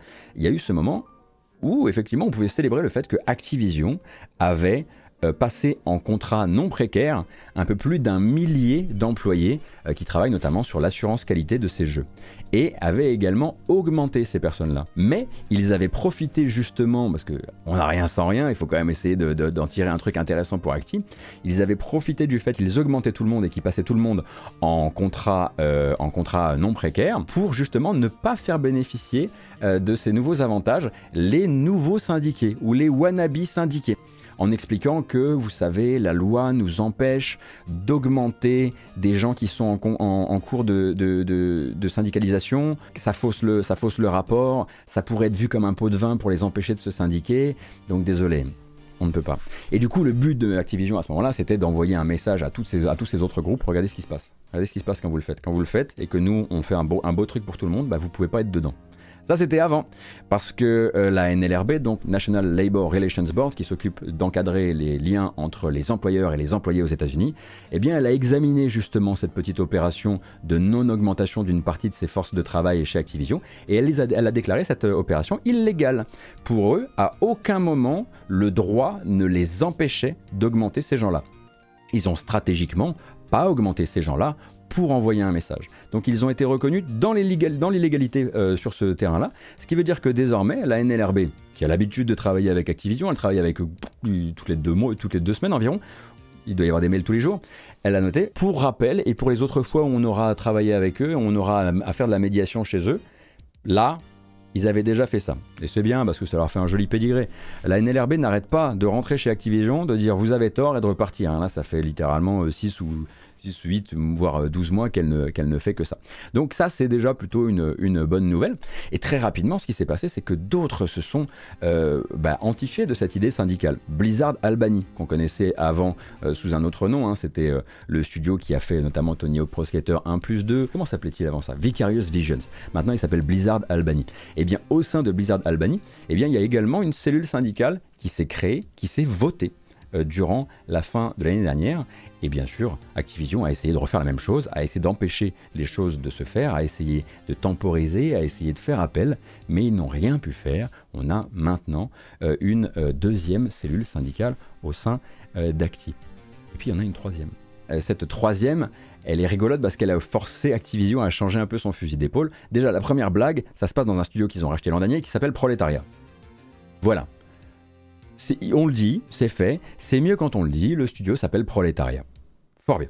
Euh, Proletariat, donc, euh, qui euh, s'est fait connaître euh, comme le créateur de Spellbreak, un free-to-play pas marché des masses des masses, et qui avait été absorbé par Blizzard l'an dernier pour travailler notamment vraiment en force vive, pas en support, en force vive, sur le futur de World of Warcraft. Et donc, ce qui se passe, c'est que chez Proletariat, ce n'est pas un micro-syndicat, ce n'est pas une quinzaine de personnes, c'est la très grande majorité des employés du studio qui veulent se syndiquer de manière globale, qui l'ont dit entre les fêtes, qui ont dit on a déjà signé les cartes, parce qu'il y a un système de cartes de, comment dire, de, de souhait de se syndiquer euh, dans les entreprises américaines, et ils l'ont dit. En gros, il serait un peu plus d'une soixantaine hein, d'employés en tout et pour tout. Normalement, dans les entreprises américaines, si vous voulez, quand vous avez une très grande majorité de votre force de travail qui se dit avant même le passage par un vote, se dit favorable en signant hein, un formulaire dédié euh, à la création et à être intégré dans une union syndicale, il est de bon ton pour le patron de l'entreprise, pour les patrons de l'entreprise, de reconnaître ce syndicat de bonne foi. Ça empêche de passer par de la médiation, l'organisation d'un vote, etc. Et ça crée un dialogue social qui, voilà, qui a quand même un peu plus de gueule. Euh, évidemment, les patrons de prolétariat, sous l'impulsion de leur euh, possesseur, Activision, ont refusé de reconnaître euh, ce syndicat de bonne foi. Il leur, il leur impose de passer par le vote. On rappelle la NLRB, venez faire de la médiation, on va organiser ça, va y avoir un tour, va y avoir deux tours. Et pendant ce temps-là, les patrons de prolétariat leur disent, vous savez, on a créé ce studio d'abord parce qu'on était pro-travailleurs et parce qu'on avait été déçus par l'industrie. Et on peut vous le dire, il faut que vous preniez le temps. Faut réfléchir. Se syndiquer trop vite, c'est pas une bonne chose. bon bref, autant dire que Activision et Bobby ont la main comme ça hein, euh, dans, le, dans les, patrons de, prolétariat et leur font dire le truc habituel, à savoir ne vous précipitez pas. Il y a aussi euh, beaucoup de mauvaises, euh, comment dire, il y a aussi beaucoup d'inconvénients au fait de syndiquer. Laissez-nous vous l'expliquer dans des petites réunions où on viendra vous séparer en petites équipes. Hein prenons quelques semaines, voyons un petit peu où ça nous mène. Et en gros, on est complètement là-dedans puisque bah, les, gens qui travaillent chez Proletariat ont déjà fait remonter à la presse américaine que oui, ils avaient été reçus dans des réunions dédiées où on leur avait fait le sketch habituel à propos euh, des, euh, des inconvénients de se syndiquer par rapport aux avantages de garder une relation directe entre l'employeur et l'employé. Bon voilà, quoi qu'il arrive à la fin, on sait très bien ce qui va se passer, il va y avoir un vote, Activision n'arrivera pas à convaincre, euh, en tout cas à faire bouger la réglette suffisamment pour que euh, ce syndicat euh, n'existe pas et on aura bientôt une nouvelle union syndicale au sein du groupe Activision, la troisième en un an. Pas mal. Franchement, c'est pas mal. Pour rappel, il n'y avait pas de syndicat dans le jeu vidéo, jeu vidéo AAA américain en janvier dernier. Aucun. Ça n'existait pas. Et il n'y avait pas non plus de syndicat du tout chez Microsoft, par exemple. Aux États-Unis, bien sûr, hein, parce que Microsoft Europe, Microsoft Japon, c'est pas du tout même, les mêmes pratiques. Mais aux États-Unis, ça ne se fait pas. Et on va parler du coup un petit peu de syndicalisme aussi chez euh, Microsoft, puisque, eh bien, Microsoft, peut-être que vous avez compris un petit peu quel est leur rôle dans cette opération, eux, ils seront en mettant bien sûr le projet de rachat de côté, ils seront le good cop de toute cette histoire. Ils ont pris des engagements vis-à-vis d'un grand syndicat américain qui s'appelle la CWA, euh, où ils disent en gros, à partir de maintenant, quand euh, certains de nos employés veulent se former en union syndicale, on ne leur mettra pas des bâtons dans les roues. Ça ne veut pas dire, ça veut pas dire qu'on les laissera faire le vote, ça veut, ça veut dire qu'on les reconnaîtra de bonne foi, sans les forcer à passer par un vote, sans discuter. Et donc ils s'étaient engagés, et chez Bethesda, on a 300 agents de, de 300 agents d'assurance qualité qui ont fait Qu'est-ce que j'entends? Vous allez pas vous vous vous opposez pas quoi. On dit syndicat, vous dites oui. Et ils l'ont fait. 300 d'un coup. Le plus gros syndicat de l'industrie du jeu vidéo, euh, eh bien, s'est formé tout en douceur, parce que Microsoft ne peut pas s'y opposer, parce que Microsoft a vraiment besoin d'être vu comme le good cop désormais. C'est le moment de justement les fonder, ces unions syndicales au sein de Microsoft. Microsoft est regardé par les régulateurs, est regardé par la presse, est regardé par les gouvernements. Microsoft, là, ils sont comme ça, ils sont obligés. Et du coup, eh bien, euh, chez Bethesda, alors on pourrait faire des blagues et dire on se doute bien que euh, faire de l'assurance qualité sur les jeux Bethesda Game Softworks, c'est du travail. Oui, c'est du travail et désormais ils pourront un tout petit peu eh euh, se protéger et être mieux rassemblés, mieux organisés dans leurs discussions avec euh, les patrons de l'entreprise. Et donc ce, syndicat de 300 personnes s'appelle désormais Zenimax Workers United. Du côté de chez Electronic Arts, il s'est passé quoi en cette fin d'année? Plutôt discret hein, finalement, on les a connus vachement plus bruyants que ça. Alors, même discret jusque dans le lancement hein, du très chouette au demeurant Need for Speed Unbound, pour lequel je suis persuadé qu'il y a plein de gens qui sont même pas vraiment au courant, alors que franchement il est cool. Euh, mais il y a quand même eu quelques communications qu'on va euh, essayer de retenir. Euh, on a d'un côté le projet René chez Maxis. Alors le projet René, merveilleux nom de projet, c'est le futur des Sims. Hein. c'est ce qui s'appellera très probablement The Sims 5 euh, et euh, voilà qui vient en fait bah, un, fournir un horizon euh, aux, fans des Sims maintenant que The Sims 4 ou en tout cas la première brique de The Sims 4 est devenue gratuite. Elle est gratuite depuis octobre, je crois le 18 octobre, un truc comme ça. Et donc maintenant qu'on est passé sur du free to play, en tout cas free to start, eh ben, il faut bien donner aux fans des Sims enfin une vision sur le futur. Donc le projet René, a été dévoilé avec quelques, euh, quelques petits extraits vidéo qui grosso modo voilà, vous montre qu'il y a des belles tables basses, qu'il y a des beaux canapés. Bref, c'est pas très très intéressant, mais ça faisait partie des communications d'IA sur la fin d'année. Une véritable communication qui a euh, probablement fait beaucoup plus de bruit. Euh, c'est celle, c'est le retour de Cal Kestis, hein, le héros euh, de Star Wars Jedi Fallen Order, qui, donc s'est pointé au Game Awards pour présenter Star Wars Jedi Survivor, est daté au 17 mars. Donc Respawn hein, devrait voilà, venir itérer sur sa formule. Moi, j'en attends, pour être tout à fait honnête, beaucoup. Euh, cette année. C'est partie de mes grosses attentes euh, de l'année avec quelques autres, hein, ne serait-ce que euh, Zeldo. mais vous voyez un petit peu le, voyez un petit peu le tableau. C'est quand même, c'est quand même cool. De, j'aurais vraiment moi été dégoûté d'apprendre que Jedi Fallen Order, qui a tout du premier jet à, affiner pour avoir un, pur truc. J'aurais été dégoûté d'apprendre qu'il n'avait pas de, qu'il avait pas de, suite à, tout ça. Donc très content. Après, en novembre, Electronic Arts, c'est aussi l'annonce euh, de la fin, et là je les cite, de tous les développements et de tous les investissements sur la série Project Cars tout autre type de jeu hein, au demeurant, ce qui inclut bien sûr le prochain épisode, car oui, il y avait un nouveau projet de Cars en développement chez Slightly Mad, euh, et évidemment le soutien sur les anciens jeux.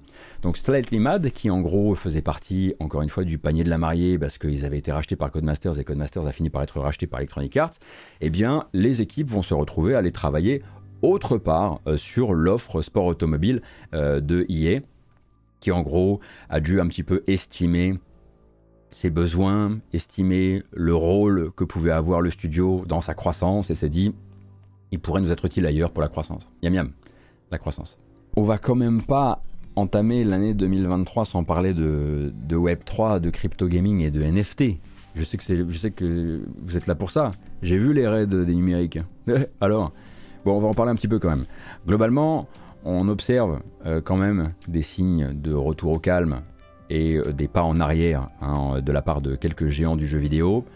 Il y en a qui en parlent un petit peu moins euh, dans leur, euh, dans mail à leurs employés.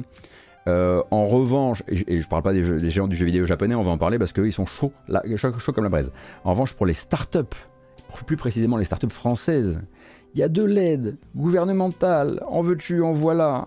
Il y a de la banque publique qui aide des petits jeux comme Dogami, ce petit jeu de, jeu de chien en play to earn, tout mignon, tourné vers le grand public, alors que le marché s'effondre autour. Bah, fort heureusement, nous on est, voilà, nous on est d'abord là pour euh, pour l'innovation, quoi. On est là pour, on est là pour la nouveauté, on est là pour pousser la technologie. Et c'est bien, c'est rassurant de savoir qu'on va essayer de, on va essayer de gamifier ces trucs-là pour des mômes.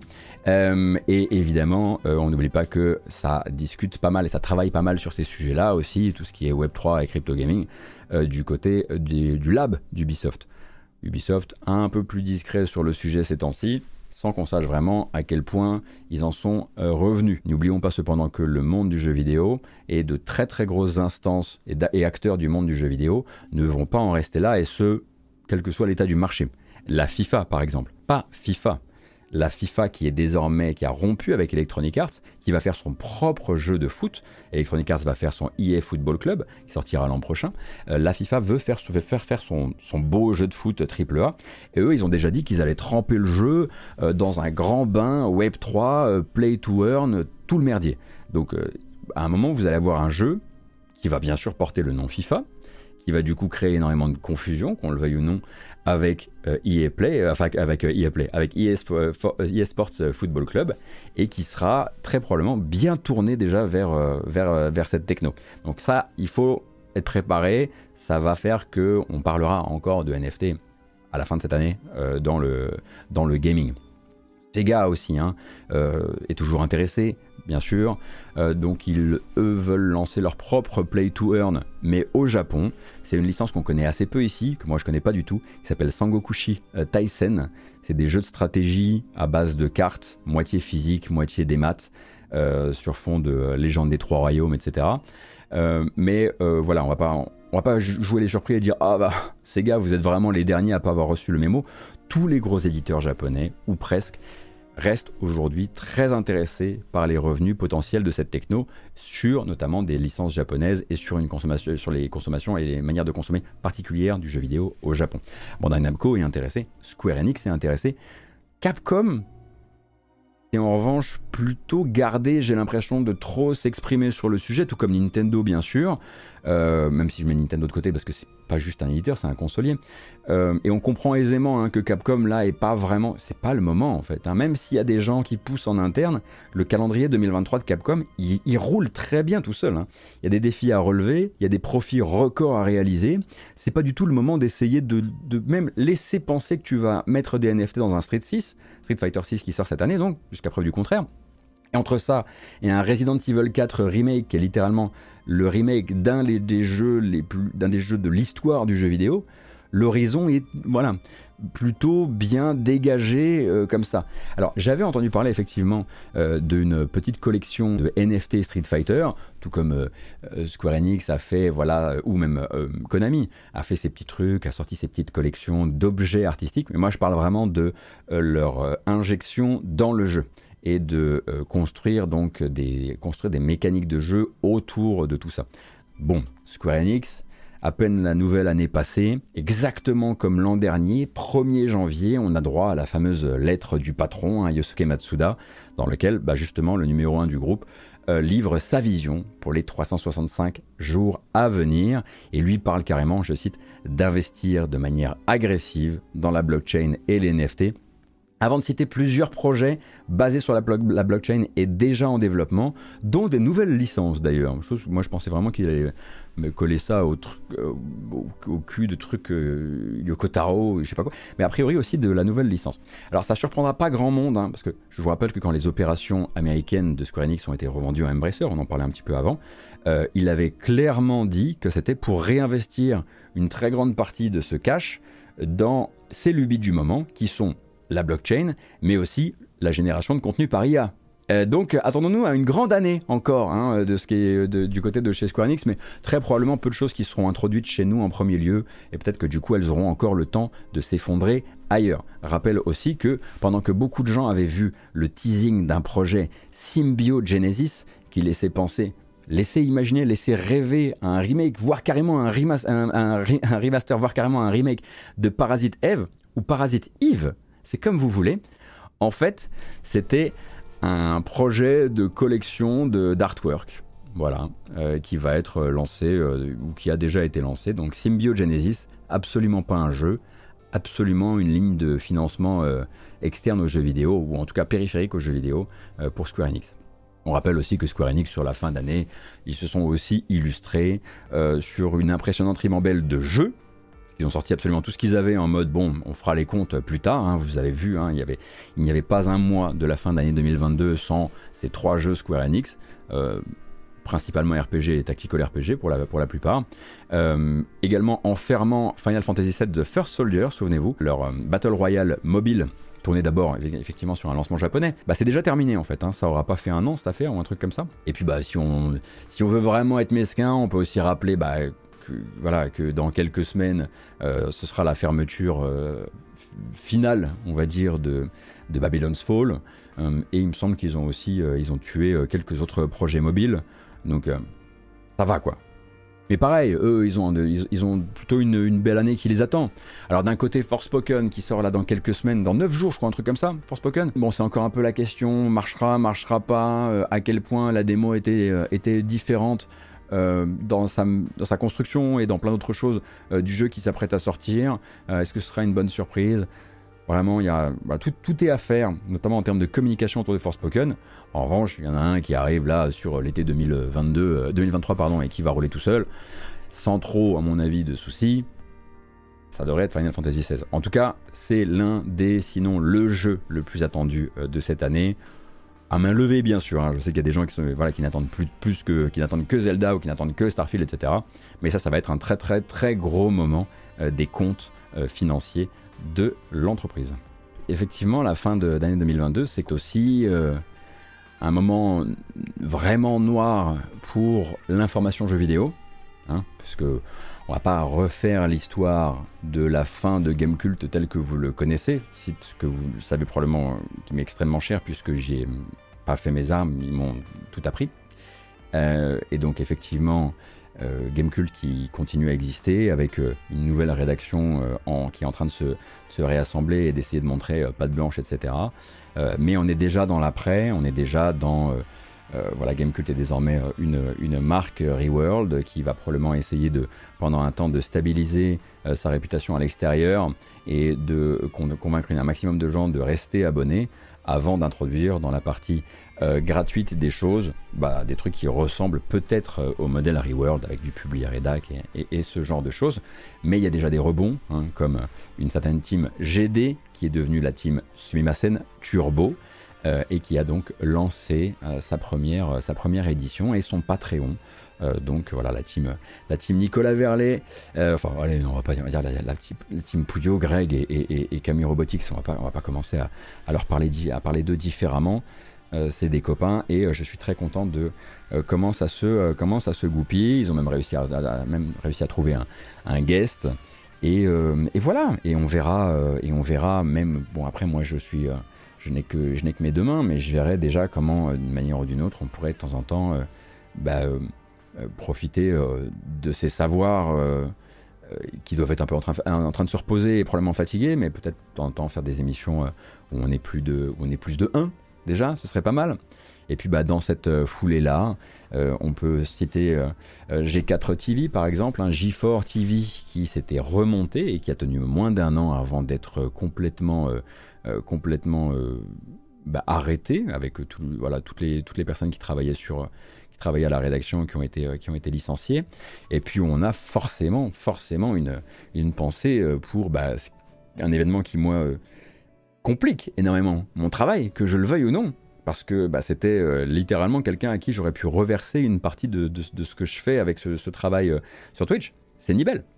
Nibel, euh, fatigué de n'être qu'un facilitateur d'accès à, l'information, peut incarner auprès, du, auprès du public et considéré comme quelque chose comme un truc qui existe et qui ne doit pas être et dont la motivation n'a pas forcément besoin d'être n'a pas forcément besoin d'être, d'être entretenu.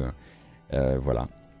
Il, euh, a raccroché les, il a raccroché les gants et, nous voilà maintenant repartis pour euh, galérer à l'ancienne pour avoir un endroit qui centralise un maximum de l'information jeux vidéo.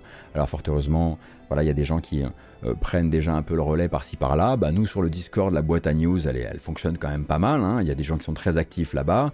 Je pense à la newsletter de Koub, hein, qui, est sur le, qui est sur le chat, à laquelle je suis abonné et qui va m'aider à, continuer à travailler, euh, à continuer à travailler sur euh, là-dessus avec ou sans, je me serais pas arrêté pour autant. Hein.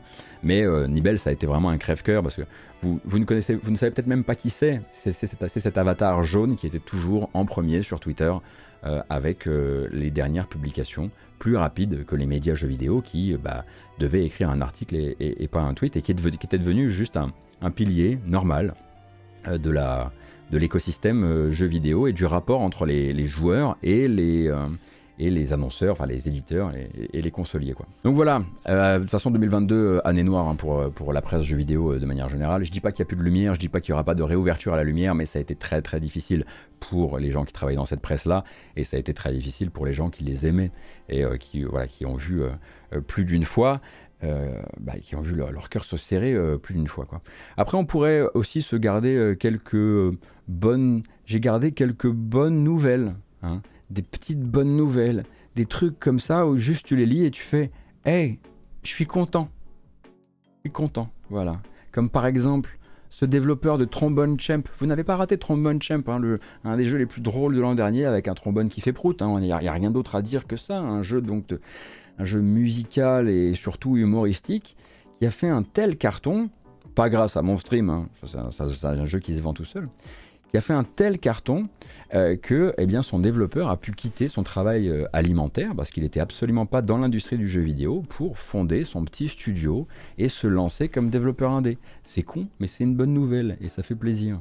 Euh, on, peut parler, on peut parler également de Return to Monkey Island, qui, sans grande surprise, vu son exclusive, enfin son lancement notamment sur une machine comme la Switch, avec le parc installé qu'on lui connaît, et puis bah, bien sûr l'évolution du nombre de joueurs depuis la dernière fois qu'un Monkey Island est sorti est évidemment le jeu le mieux vendu de la série. C'est pas une surprise, mais c'est cool euh, pour le studio. Oui, on peut dire que le, succès de Vampire Survivor, ça fait, ça fait du bien. Mais j'avais envie d'en garder une dernière aussi, voilà, euh, en fin d'année dernière, c'était l'anniversaire de Unpacking, un jeu que je trouve absolument génial, que je recommande à absolument tout le monde. Et ça a permis aux développeurs d'Unpacking, qui sont quand même démenés, qui sont vraiment cassés la nanette. Oui, j'ai dit casser la nanette. Pour un jeu euh, de déballage de carton qui raconte énormément de choses et qui est très satisfaisant, eh bien, ils ont, ça leur a permis l'anniversaire de déclarer le million d'unités vendues. Le million d'unités vendues pour un jeu comme Unpacking, c'était à mon avis inespéré. C'est fou, c'est une très belle histoire. Et il y en a aussi, et j'espère qu'il y en aura d'autres, et j'espère que cette année, euh, par les efforts conjoints de toutes les personnes qui aiment bien le jeu vidéo et qui aiment bien découvrir de nouvelles choses, on, essaiera de pousser un maximum euh, les jeux qu'on aime euh, pour que les gens s'y intéressent, à côté bien sûr de l'incroyable calendrier qui, qui, nous attend. Hein. Voilà, par exemple, moi je vous dis jouer à Fortels. Déjà parce que je sais que Fortels, je crois que il pourrait avoir fait plus de ventes que ça. Jouer à Fortels par exemple, jouer à Tinykin, jouer à tout ça quoi. Donc euh, cette année encore, c'est un peu le mantra et c'est aussi pour ça que j'ai un peu coupé euh, dans les euh, streams Actu JV. Moins, enfin un stream en moins Actu JV, c'est un stream en plus où on, découvre des jeux. Et c'est le but, c'est le but premier de, de, tout ça quoi. Honnêtement, redire que Activision, c'est probablement des méchants. Euh, plutôt que euh, d'être en train de montrer un truc euh, cool qui pourrait être peut-être un de vos jeux de l'année ou en tout cas un de vos petits plaisirs d'une semaine ou d'un week-end. C'est la question de l'utilité aussi qui se pose. Quoi. Donc on va essayer, voilà, j'aimerais faire de l'utilité cette année le plus utile possible, trouver un truc, trouver la bonne, bon équilibre. Et là-dessus, ben, en parlant d'utilité, ben, c'est l'heure de la bamboche.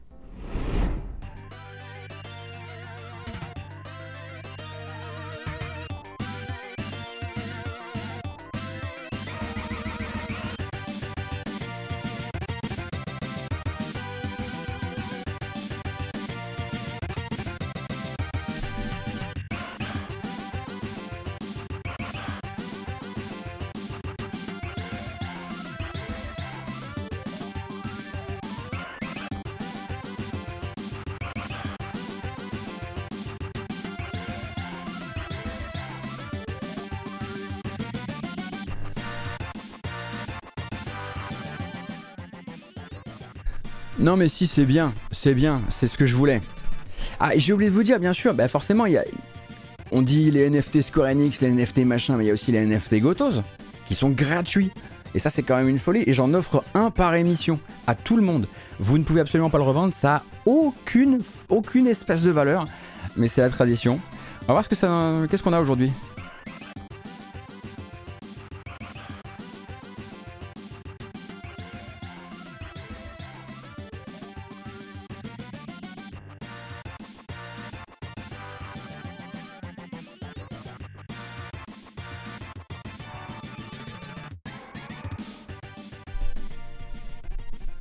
Franchement, c'est pas mal. Oh non, on va être obligé d'écouter un autre morceau, qu'est-ce que ça va être?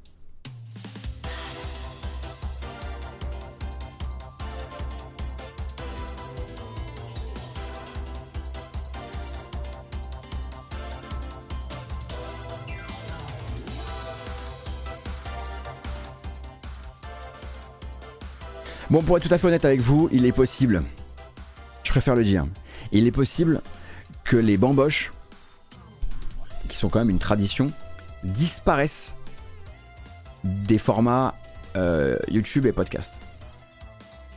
La monétisation, tu connais. Ça fout un bordel. C'est l'enfer à chaque fois. La moitié du temps, c'est ce morceau-là qui fout tout de travers. Et moi, je vis de la publicité pour Call of Duty. Comprenez bien Non, mais je vais essayer, je verrai, je verrai. En fait, ce que je vais faire, c'est que je vais la laisser dans le montage. Et si elle pose problème à l'upload, je la vire. C'est un bon deal. Moi, je trouve que c'est honnête.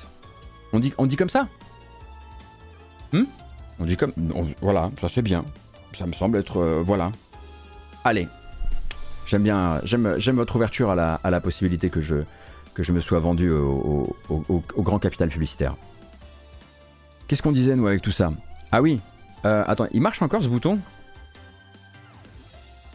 Bah oui.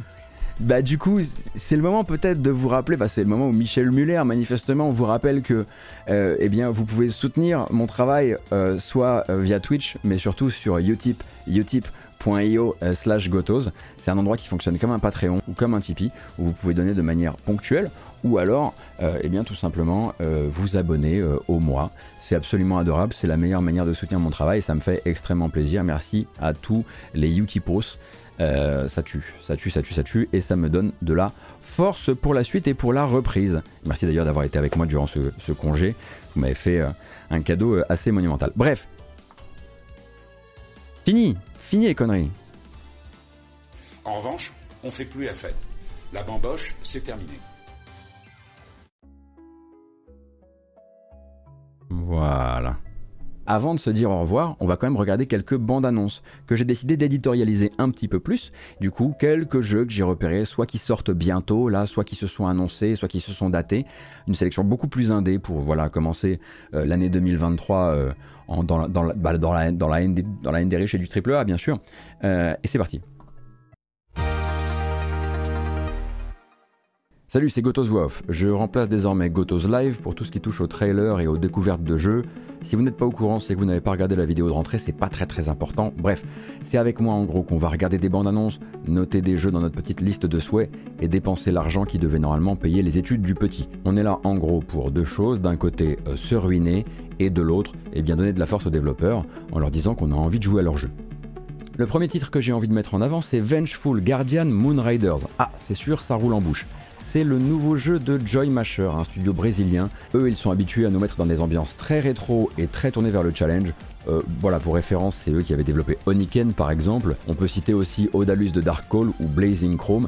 Et là, avec Vengeful Guardian Moonriders, on sent qu'on va en prendre plein la cafetière. Hein. Déjà, les images parlent un peu d'elles-mêmes. Si vous avez un doute avant d'acheter, n'hésitez pas à vous pencher sur la démo disponible sur Steam. Pour information, le jeu sort demain, 12 janvier. Si vous cherchez une ambiance à la fois plus détendue mais qui a l'air quand même extrêmement tendue, j'ai pensé à Farlanders qui sort le 17 janvier, développé par Andriy Bichlovsky j'espère que je prononce correctement, euh, et qui rappelle de très très loin, comme vous pouvez le voir, bah, un peu Factorio, mais aussi tous ces jeux voilà, de colonisation martienne de manière générale, avec beaucoup euh, de gestion euh, de ressources, beaucoup de logistique, tel qu'on le, on le comprend sur ces images. voilà, sur sa fiche Team, on parle de terraforming, de stratégie, de construire une colonie martienne un peu rétro-future dans l'esprit, avec bien sûr hacker, la survie et le bon fonctionnement de toutes nos installations. Encore une fois, si vous avez une petite envie, une petite curiosité vis à -vis du jeu, la démo est disponible sur Steam avant la sortie du jeu le 17 janvier prochain. Je suis presque contractuellement tenu hein, de parler de A Space for the Unbound, qui est un point and click un matiné de réalisme magique que j'attends depuis très très longtemps, développé par Mojiken, un studio indonésien, un jeu qui a failli ne pas sortir à cause de problèmes avec son éditeur P-Cube. Depuis voilà, ils ont changé d'éditeur et le jeu arrive là ce 19 janvier. Alors ça risque de pas être très tendu hein, sur les énigmes, on sent que c'est plus narratif qu'autre chose, mais j'aime beaucoup la patte très particulière, j'aime beaucoup cette bande annonce et une fois de plus, c'est une démo disponible sur Steam qui vous permettra de savoir si ça file dans votre wishlist ou non. Bon, vous l'aurez compris, je charge un petit peu sur les gros pixels en ce début d'année, c'est juste pour poser un peu l'ambiance générale, mais je ne peux pas m'empêcher de repenser à un jeu que j'ai découvert durant mes congés, comme vous, durant les Nindies de fin 2022, donc hein, durant un des directs dédiés aux indépendants de Nintendo. C'est ce Paper Grinder, édité euh, par Devolver, qui a l'air de mélanger à la fois des séquences qui rappellent Céleste, mais aussi Ori and the Will of the Wisps, et si j'en crois mon chat Twitch, on pourrait même penser à Guren Lagan. En tout cas, l'action a l'air débridée, ça a l'air extrêmement jouissif à contrôler, ça tremble de partout. Bref, ça a du peps et ça me donne très très envie d'y jouer. Ce que j'aurais aimé en revanche, c'est avoir une date un peu plus précise à vous communiquer que 2023. Notez que c'est mieux que 2026. Là-dessus, moi je vais vous laisser. Gotos Live m'a confié la lourde tâche de clore cette matinale. Euh, je tiens évidemment à vous remercier d'avoir regardé cette vidéo jusqu'à la fin. N'hésitez pas à vous abonner à la chaîne euh, pour ne pas rater les suivantes, activer la cloche, etc. etc. Merci infiniment pour votre temps. Merci infiniment pour votre bonne humeur et votre ouverture. Je vous rappelle que vous pouvez euh, soutenir mon travail à la fois euh, sur Twitch si vous êtes plutôt consommateur de mon contenu sur Twitch ou et eh bien sur Utip, utip.io slash gotos, c'est l'équivalent d'un Patreon euh, ou d'un Tipeee et c'est sur cette plateforme plus que tout autre que je fais reposer mon travail. Je vais donc remercier chaleureusement tous les Utipeurs et les Utipeuses pour leur soutien et également merci à Nostalgeek qui est désormais mon partenaire pour tout ce qui touche aux miniatures YouTube et qui fait un très très beau travail. J'ai très très hâte voilà, d'avoir des vidéos qui sont bien mieux mises en avant et bien plus jolies à regarder avant même que vous ne les lanciez. Prenez grand soin de vous. Je vous donne rendez-vous très bientôt sur la chaîne. A plus.